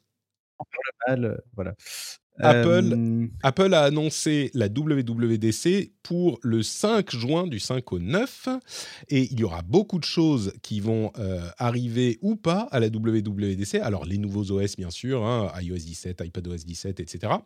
Euh, et pas de nouveaux appareils. Hein. Souvenez-vous, la WWDC en juin, c'est la conférence pour les développeurs. Et c'est en septembre qu'ils présentent généralement leurs nouveaux iPhones et quelques autres nouveaux produits. Mais plus important que ça. mieux, plus, important que ça, c'est le casque de réalité augmentée slash virtuelle dont on entend parler depuis longtemps, qui pourrait être présenté à la WWDC, qui était prévu a priori pour une présentation en début d'année, puis à la WWDC, et puis maintenant, Ming Chi Kuo, l'analyste bien connu, qui est spécialisé chez Apple, euh, semble dire qu'il est possible, voire euh, probable, que le casque ne soit pas finalement présenté à la WWDC, euh, parce que la production de masse est compliquée. Et, le fait que le casque ne crée pas de iPhone moment, donc en gros il n'est pas encore tout à fait prêt, euh, ben, ça pousserait euh, Tim Cook à décider de ne pas le présenter dès la WWDC. Mais du coup, le truc beaucoup plus important pour moi qui pourrait être mis en avant, c'est évidemment euh, la manière dont Apple implémentera l'intelligence artificielle et un Siri amélioré qui a hmm. tout à gagner à être augmenté par intelligence artificielle. je ne sais plus si on en parlait la semaine dernière, mais moi je suis convaincu qu'ils vont montrer un truc complètement fou, quitte à ce qu'ils ne sortent pas au moment du prochain OS. Mais en gros, ça sera le moment de jugement pour savoir si Tim Cook a eu la vision pour préparer l'arrivée de l'IA, ou si, comme euh, un, petit peu comme les gens de Microsoft, ou s'il s'est laissé euh, euh, détourner de ce qui était important, comme Google, en, en, travaillant sur autre chose. Je pense qu'ils ne peuvent pas ne pas présenter quelque chose, même si finalement ça n'arrive que dans un an ou un truc comme ça, genre une, un, Siri qui, qui, soit vraiment fonctionnel par IA. Quoi. Oui. Et en fait, moi, je pense que sur la WWDC, ils pourraient faire le même coup que ce qu'ils avaient fait avec le Mac Pro. Je ne sais pas si tu te souviens, il y avait eu le Mac Pro euh, poubelle là. Euh, ils avaient fait une, euh, un teasing de, du design et de la modularité du Mac Pro qu'ils avaient annoncé comme disponible plus tard. Et en fait, comme c'est une conférence dédiée aux développeurs et du coup aux professionnels, il y a, peut-être une chance qu'on ait un aperçu d'un outil qui viendrait plus tard. Alors, si c'est pas le casque, ce sera pourquoi pas le fameux Mac Pro en processeur M, si un jour il arrive, parce qu'on sait qu'ils ont sorti le, Mac Studio qui finalement se rapproche de ça. Mais il y a peut-être une chance de voir du matériel, mais plutôt sous forme d'aperçu et pas tellement de produits disponibles tout de suite, tu vois? Peut-être, ouais. Vraiment, je, crois plus à ça. Et moi, je crois beaucoup à, l'intelligence artificielle et l'arrivée d'un nouveau Siri ou d'un mmh. truc dopé. Bah, Siri, à part de. Il a plus d'artificiel que d'intelligence actuellement, Siri, donc ce sera pas, voilà, ce sera pas un mal pour, pour lui. Mais c'est vrai que tous les assistants vocaux, enfin que ce soit Alexa et tout ça, là, c'est, dans, je sais pas, dans pas longtemps, ça va être comme ça. Hein. Ah oui, bah, parce que là, c'est là, là, pour le coup, le jour où on a notre enceinte à la maison qui nous répond comme ChatGPT, GPT, là, c'est ça y est, c'est bon. On est Ouais. On est tranquille. on est bien. là. Enfin, tranquille. Moi d'ailleurs, j'ai mis un petit raccourci. Et inquiet à la fois, J'ai ouais. j'ai mis un petit raccourci sur mon iPhone. Maintenant, j'appuie sur une touche, je Ouais, moi aussi, parle à je mon ouais. téléphone et, euh, et c'est ChatGPT qui me répond, mais avec la voix de Siri en fait. Enfin, tu vois, avec la Ouais, alors c'est même pas la voix de Siri, c'est même la voix Oui. de, la, de la synthèse vocale, euh, genre de l'accessibilité. Du coup, c'est Ouais, un peu moins bon que Siri, mais, euh, mais au moins ça a le mérite d'exister et ça, ça marche. Ah, ça ça marche Ça même marche sur mon Apple Watch et tout, c'est c'est ouf. Si vous avez un lien vers euh, ce petit raccourci, je serais curieux de le. Ah, Ouais, c'est un raccourci dans lequel tu mets juste ton API euh, OpenAI et hop, en avant quoi. Ah oui, donc faut payer pour, euh, pour OpenAI. Ouais, Ouais, ouais. mais bon, ça coûte franchement. euh, Enfin, le, le- juste pour parler du prix, c'est pas, c'est vraiment pas cher. hein. C'est-à-dire que tu vas pas te ruiner. Moi, j'ai, j'avais mis un plafond de 100 balles euh, au cas où. Tu vois, je me dis au cas où j'éclate le truc 100 balles. En fait, euh, j'ai rien éclaté du tout, jamais. Moi non plus. j'ai, j'ai- je fais en ce moment, je fais du traitement sur tous mes articles de, de site. J'ai plus de 16 000 articles sur mon site. Et euh, je les passe dedans pour, euh, pour corriger des trucs ou pour rajouter, par exemple, des halts sur les images, etc. Euh, pour traiter 16 000 articles et mettre des halts sur toutes les images où il n'y avait pas de halt, euh, ça m'a coûté euh, 5 balles, je crois, un truc comme ça. Ah ou oui. 7 Oui, balles. c'est- mais c'est c'est rien du tout, vraiment, c'est littéralement rien. Donc, euh, pour te Tiens. dire euh, le truc. D'ailleurs, entre parenthèses, un truc qu'on n'a pas évo- évoqué à propos des, des IA, euh, tu parles de Alt. Euh, Midjourney a une nouvelle fonctionnalité, je suis sûr que vous l'avez déjà Oui, qui testé, décrit les images. qui décrit les images exactement. Et je sais Il pas est traduit si en vous prompt, avez en fait. il, est, il, il traduit les images, c'est-à-dire qu'au lieu de, de faire slash imagine quelque chose, euh, on peut faire slash describe l'image. Mm. Et le truc hyper intéressant, j'essaye de retrouver euh, l'endroit. Ah oui, voilà. Euh, Il y a un compte Twitter qui fait beaucoup de tests très intéressants sur les générations qui s'appelle Nick Saint-Pierre, qui est Nick Floats, qui a testé le fait de, des, images qu'il avait fait lui-même, euh, de les passer en slash describe. Donc, il montre l'image, il demande à Midjourney de décrire l'image, et avec le prompt résultant, il régénère une image Midjourney. Je peux vous dire que le résultat est quand même hyper impressionnant. Non seulement ça décrit l'image, évidemment, de manière en prompt, de manière convaincante, mais en plus, une fois que euh, c'est régénéré, bah c'est alors on comprend bien que c'est un petit peu euh, que c'est la même chose, plus ou moins, euh, que la description fonctionne. Là où c'est hyper intéressant, c'est que ça peut vous apprendre à écrire un prompt correct. C'est-à-dire que, alors, il y a deux choses. D'une part, ça peut vous apprendre à, écri- à écrire un prompt correctement, parce que vous, vous prenez une image, vous vous dites, ah bah comment est-ce que je peux obtenir ce résultat, et ça vous sort le prompt. Et d'autre part, si vous avez une image que vous aimez bien, et que vous voulez l'utiliser, mais que vous voulez pas utiliser cette image parce que copyright, machin, Question de droit. voilà. Eh ben, vous sortez le prompt de avec le slash describe et vous régénérez l'image. Alors, il a choisi les meilleurs, hein, Et tu Saint-Pierre, choisis des variantes. Mais voilà, mais vous faites une variante, c'est hyper impressionnant. ouais. comme résultat. Moi, je Moi- le moi, faisais avec un truc qui s'appelait Clip Interrogator qui faisait ça, en fait, qui donne une description. Mais ce qui est intéressant avec le truc de mid-journée, c'est que il y a le vocabulaire, en fait, de mid-journée Oui. dedans. Et donc, du Mm. coup, il va mieux interpréter le truc, quoi. Moi, ce que je trouve intéressant avec cette, euh, cette fonctionnalité, c'est plutôt pour l'accessibilité. C'est-à-dire que typiquement, tu peux vraiment décrire des scènes, décrire des photos pour des gens qui sont malvoyants ou ce genre de choses. Ouais. Aussi. Tu rajoutes à ça la voix de Patrick générée par euh, Eleven Labs et c'est bon. En fait. Mais c'est c'est ça vous qui est... décrit le monde. Et, et c'est exactement ça, toutes ces combinaisons, en fait. Mais oui, On, on a une fois que toutes tout les briques combiné, qui sont voilà. qui, qui existent et qui sont fonctionnels et à combiner, c'est rien. C'est un, Non. j'exagère, mais c'est en un claquement de doigts, tu peux le faire Bah, à l'échelle de, de- ouais, moi, tu, tu, tu, Mais- dans, mais- dans les semaines à venir, ça va commencer, les semaines et les mois à venir, et c'est ça que, que Siri peut faire finalement. Un truc les meilleurs bien prompts, organisé. euh, les meilleurs prompts mid-journée, je les ai fait avec, euh, avec ChatGPT, en fait. Je lui ai, ex- je lui ai expliqué ce que Siri- c'était. que- alors, qu'est-ce que j'ai dit à Siri? J'ai dit pic qui sont qui qui existe et qui est fonctionnel, et c'est combiné, c'est rien. Exagère, mais c'est un claquement de doigts. Tu peux le faire à l'échelle de deux. Tu, tu dors dans les. Ok, évidemment, il n'a pas compris. Ok. Il est bourré, il est bourré, il est bourré. Il est. Tu, tu disais Donc, je disais, ouais, les meilleurs prompts mid-journée que j'ai fait, c'était avec ChatGPT. En fait, je, Mhm. je- j'ai, j'ai sûr. expliqué à ChatGPT comment ça marchait, en quoi ça consistait. Je lui ai filé des prompts de, de photos, etc. Donc il voit pas les images, mais je lui dis voilà, là ça fait euh, une femme qui fait ci, qui fait ça, et hop, je lui mets le prompt, etc. Là c'est une corbeille de fruits, machin. Et puis après, euh, je lui passe un peu de doc aussi parce que chez Midjourney ils ont un peu de doc aussi sur leur site. Et puis après, bah, il me fait des prompts en fait. Ouais, c'est ce qu'on en parlait il y a, il y a quelques, semaines. euh, comment apprendre à ChatGPT à devenir un expert en mid-journée On peut apprendre à ChatGPT à devenir un expert en plein de trucs. Enfin, Ouais. expert. hein. Souvenez-vous, euh, l'IA pour les trucs factuels, c'est pas fiable. Pour les trucs créatifs, c'est cool. Et en l'occurrence, c'est des trucs créatifs de créer des photos euh, mid-journée. C'est ça. Quoi d'autre Quoi d'autre Quoi d'autre? Qu'est-ce que je voulais dire? Ah oui, euh, Microsoft est en train de, faire une refonte de l'architecture de Windows pour Windows 12, de manière à enfin pouvoir utiliser Windows sur différents types d'appareils, y compris des appareils plus modestes. L'idée étant euh, d'avoir une compétition sérieuse avec Chrome OS, qui continue à gagner en popularité. En gros, ils veulent un OS euh, modulaire. Et ça serait réussir enfin ce qu'ils n'arrivent pas à faire depuis Win- Windows 8. Je fais confiance quand même à, à Satya Nadella.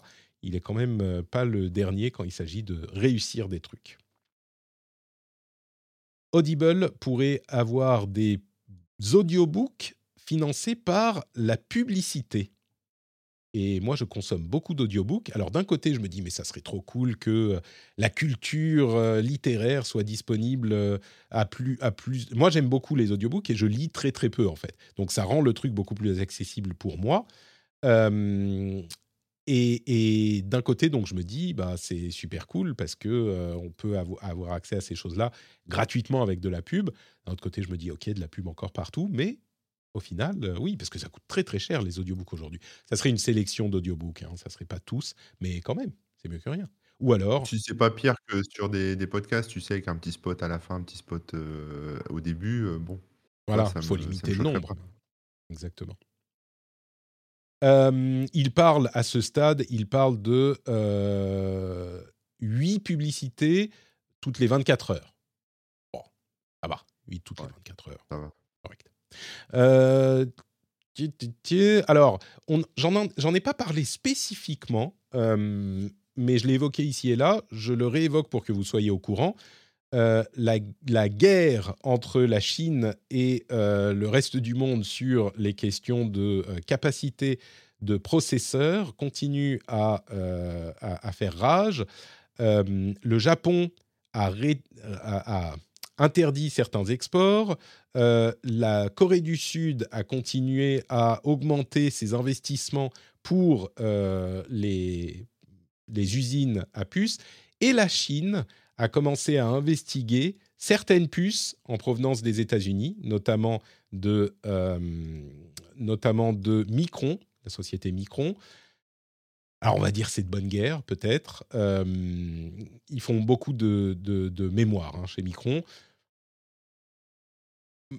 Alors il y a des gens qui vont dire, on va pas refaire le débat avec euh, Cédric, mais je, je suis quand même un petit peu surpris. Et il y a eu beaucoup de réactions de gens qui disent ah bah oui quand même euh, non mais la Chine, les États-Unis machin. Je suis quand même assez surpris qu'il faille expliquer à quel point on peut légitimement plus s'inquiéter de ce que fait un pays totalitaire euh, où il n'y a pas de liberté de la presse, où il y a euh, des, des, des, des génocides, où il y a qui sont faits, euh, qu'on complète euh, liberté, et qu'on soit obligé de dire non mais le pays totalitaire, on peut légitimement plus s'en inquiéter qu'un pays démocratique. Je suis vraiment surpris par les réactions que j'ai vues ici et là. Mais bon, bref, la guerre euh, sur les questions de sécurité, de technologie continue à faire rage. Est-ce qu'elle est motivée par des questions économiques? Très possiblement. Est-ce qu'il y a des, des interrogations légitimes derrière aussi pour la sécurité Possiblement. Euh, mais bon, elle continue à faire rage et la Chine commence à, à contre-attaquer. Donc, est-ce que ça va mener à la Troisième Guerre mondiale? Réponse dans euh, quelques mois, quelques années. Si on avait imaginé que la Troisième Guerre mondiale serait déclenchée par les puces qu'on a dans nos iPhones, peut-être que... Non, je plaisante. Mais c'est un peu ça. Et TikTok, là, je- franchement, jamais j'aurais imaginé ça. Mais, euh, En même temps, euh, qu'est-ce qui fait tourner le monde aujourd'hui? Alors oui, il y a l'énergie, Ah mais il y a aussi les puces. hein. Donc, euh, Oui, bien sûr. on, on va moins rigoler quand la question des puces se posera à propos de Taïwan, en fait. C'est là que... Là, là, on, Oui, ri- voilà. on- Ouais, c'est ça. ouais. Bon. Là où on rigole moins également, c'est que l'E3 2023 a été annulé officiellement et possiblement annulé pour toujours. Moi, je pense que ça risque de, on risque de ne plus revoir le 3. Alors, dans le monde du jeu vidéo, ça fait un petit quelque chose. Dans le monde de la tech, on a l'habitude des salons qui n'ont plus d'utilité et qui sont donc au minimum, dont la voilure est, réduite, réduite mais qui sinon disparaissent complètement. N'empêche, ça fait quand même un petit quelque chose et c'est suffisamment grand pour que j'en parle dans le rendez-vous tech en plus de rendez-vous jeu. Si vous voulez tous les détails, on en parlera dans le rendez-vous jeu bientôt, enfin cette semaine.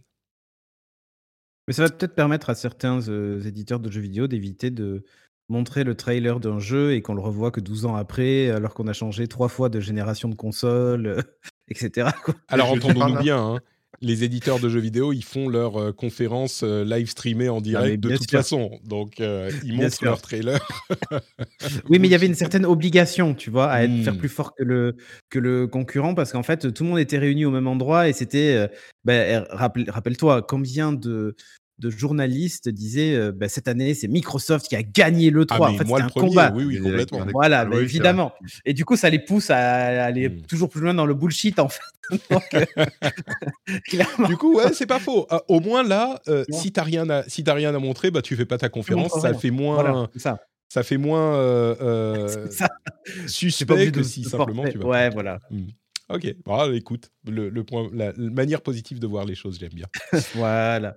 Euh, General Motors abandonne CarPlay et Android Auto pour une solution développée propriétaire. Alors, c'est quand même une solution Google, mais c'est une solution propriétaire. C'est une, décision intéressante parce que, comme on en a euh, parlé à plusieurs reprises ces derniers mois, les clients sont vraiment demandeurs de solutions intégrées CarPlay, Android mmh Auto, tout ça.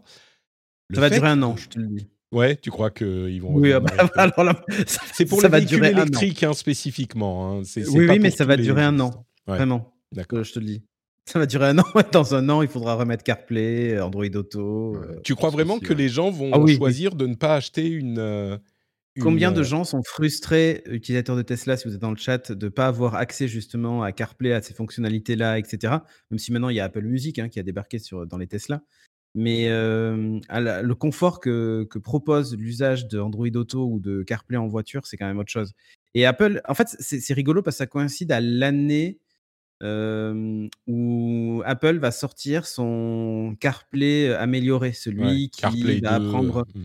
ouais, celui qui prend en compte, celui que tu auras même sur ton, ton écran, ton compteur de vitesse, etc. celui qui fait que, que la voiture devient un accessoire de l'iPhone qui affiche Exactement. sur tout ton tableau de bord. Euh, oui, c'est ça. Exactement. Mais c'est-à-dire qu'en fait, il y a deux systèmes qui cohabitent. Il y a celui du constructeur et si tu as un iPhone, tu mmh. disposes du coup de, l'interface de, l'iPhone. et je pense qu'en fait, c'est un coup pour préparer l'arrivée de, de, ce truc-là. Mmh. Mais honnêtement, ça va pas tenir. C'est-à-dire que qui mieux qu'une société qui fait du logiciel fait un bon logiciel. Tu vois ce que je veux dire? C'est que c'est connu que les interfaces, l'infotainment en voiture, c'est une catastrophe en termes d'interface, d'ergonomie, de tout ce que tu mmh. veux. et je les vois pas tenir longtemps. Voilà, je, je te le cache pas. mon avis, un an plus tard, on annonce soit un rétrofit et compatibilité avec les nouveaux systèmes, soit la génération d'après de véhicules, c'est-à-dire une année juste après, hein, on, se retrouve sur à nouveau un, système plus ouvert. Discrètement. bon, bah finalement. Ouais. Ou alors, genre, si vous avez un iPhone, vous pouvez aussi connecter par CarPlay. Et, mais, en fait, c'est un milieu que je connais bien, en plus, mmh. le milieu automobile et, justement l'infotainment milieu, dans le milieu automobile. Et il y a des, je connais des gens qui travaillent chez un constructeur avec, tu sais, un espèce de lion là, bref, mmh mmh qui, disait, ouais, voilà, et qui disait, bah, nous, typiquement, on est nuls en termes de logiciel. Et il disait, le cockpit 3D, ça a été le seul truc, ça a été le seul truc qui mettait un peu de poudre aux yeux. Mmh. Mais en fait, quand on regarde l'écran central, bah, c'est CarPlay ou Android Auto, parce qu'en fait, ah on ne sait pas faire. Enfin, voilà. dernière chose, Meta, on parlait de de liberté d'entreprendre, euh, Meta est en train de considérer le fait de d'interdire les, annonces euh, politiques complètement en Europe, euh, étant donné les nouvelles réglementations qui arrivent, et dans le même temps, Meta est en train de considérer la possibilité pour les utilisateurs de ne plus avoir de publicité entièrement personnalisée pour, là encore, être en accord avec les lois sur la vie privée. ce que je note là-dedans, c'est que, ben, encore une fois, j'en parle régulièrement depuis quelques mois, il est possible de contraindre et de faire plier les GAFAM, il suffit de faire des lois. Enfin, il suffit. Non, évidemment, c'est pas si simple que ça, mais euh, on est très loin de ce qu'on, de, l'ambiance générale d'il y a quelques années où on se disait, euh, oui, ah, ils sont la force des nations. Comment peut-on les euh, les contrôler Comment peut-on gérer ces sociétés-là? Eh ben, il faut faire des lois. Voilà, c'est très simple et ça fonctionne. Oh, bah, il suffit de quelques scandales aussi, ça marche bien hein, pour les contraindre. Donc, voilà. D'ailleurs, on, dit toujours les GAFAM alors qu'il n'y a plus Facebook. Serait les GAMAM. Oh, est-ce qu'il n'y a plus Facebook? Est-ce qu'on peut dire qu'il n'y a plus Facebook? Bah, c'est Meta maintenant, c'est plus Facebook. Ah oui, oui, ah oui. Alors non, mais alors ça, c'est le problème, c'est que euh, il n'y a pas Google non plus, c'est Alphabet. Donc il faut les am, amam, les mamas, les mamas, les mamas, ouais, pas mal. Non, attends. Microsoft, Alphabet, Apple, Meta, Amazon. Ah oui, c'est MMAAA. Donc les M, les ma, les amam, les amam, am, ah, les mamas. Ça, c'est trop compliqué. Ouais. ok. Eh ben écoutez, Gafam, c'est bien en fait. Hein. Oui, Gafam. On va, on va rester sur Gafam, je crois. Messieurs, quel bonheur de vous avoir eu dans cette émission. Quel plaisir, quel moment de détente et d'intéressement incroyable. Je vais, euh, avant de nous dire au revoir euh, et de vous dire au revoir, vous demander de nous, s'il vous plaît, de nous dire où on peut avoir un petit peu plus de vos réflexions euh, éclairées et éclairantes. Commençons par Corben. où te retrouve-t-on, dis-moi, sur Internet? Comme d'habitude, sur corben.info, sur Twitter c'est Corben et sur Twitch c'est corbenfr. Voilà, c'est lundi, mardi et jeudi, 14h. T'as déjà pensé à prendre un truc unifié, genre Note Corben? Je crois que c'est compliqué. Non, c'est trop dur. Très bien. Corben, et le lien vers ton compte Twitter sera dans les notes de l'émission. Merci beaucoup d'avoir été avec nous. Cédric, euh, où es-tu sur Internet? Moi, je suis sur euh, Dodgester, du coup. Euh, c'est comme Twitter, mais avec un, petit chien en icône. sur Twitter, Cédric de Lucas, avec le chiffre 2 entre Cédric et Lucas. Voilà. Et sans S à la fin, évidemment. Est-ce que vous avez un compte Mastodon tous les deux?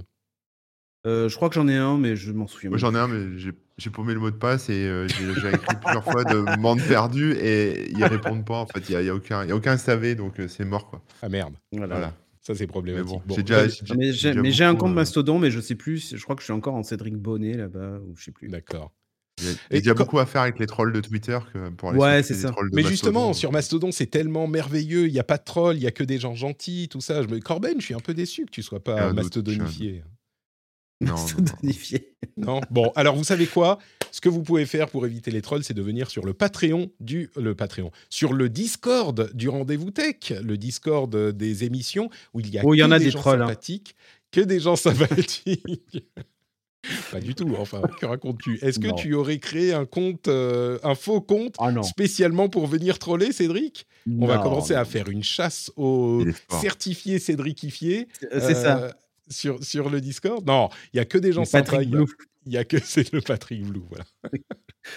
Euh, oh, il y a que des gens sympas sur le Discord. Vous pouvez nous rejoindre là-bas. On parle de plein de trucs. J'ai même créé un, un forum Sanderson pour euh, parler de mon amour immodéré pour Brandon Sanderson. Et euh, j'essaye de convaincre les gens de lire ses livres. C'est de l'heroic fantasy très très cool. Enfin, de la fantasy un petit peu. Bref, c'est super sympa. Et j'arrive pas vraiment à convaincre. Enfin, ça commence petit à petit. Mais bref, on parle de plein de trucs, c'est vraiment sympa. Venez sur le Discord, le lien est dans les notes de l'émission. Et il y a aussi dans les notes de l'émission le lien vers le Patreon, patreon.com slash rdvtech pour soutenir cette émission. Si vous devenez patriote, garantie, je vous promets, je vous fais une promesse. Si vous devenez patriote avant le prochain épisode, je vous remercierai en direct. Vous pouvez me mettre au défi, hein. Je vais le faire. Aucun problème. 1000 personnes. Ça va faire 1000 pseudos en direct. bon, après, c'est un problème de riche, ça. 1000 personnes. Ouais, ça 1000 fois. Ouais, ça deviendra un problème de riche, c'est pas grave. Une personne 1000 fois, parce que si c'est une personne qui crée 1000 comptes Euh, et puis tu dis c'est un Mhm. problème de riche, Cédric. euh, à mon avis, 1000 comptes, ils seront pas créés avec des cartes bleues valides, tu vois. Donc oui, c'est possible. c'est possible. c'est euh, bon. Est-ce qu'on peut remercier 1000 personnes une fois? Non. mais, Est-ce qu'on bon, vous aurez la On- réponse on remercie prochain mille fois épisode. une personne. C'est ça. Réponse au prochain épisode. Je vous fais de grosses bises à tous et à toutes et on se retrouve dans une semaine. Ciao, ciao. Ciao.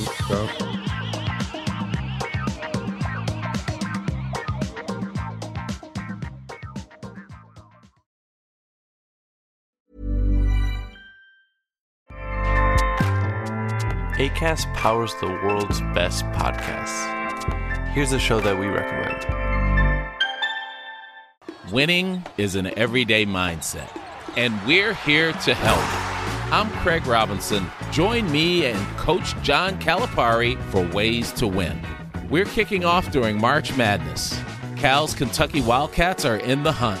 So throughout the tournament, I'm going to call up my friend to ask about his wins, losses, and especially what he's telling his players in the locker room. You gotta win every day. Find the Ways to Win podcast anywhere you listen. ACAST helps creators launch, grow, and monetize their podcasts everywhere. ACAST.com.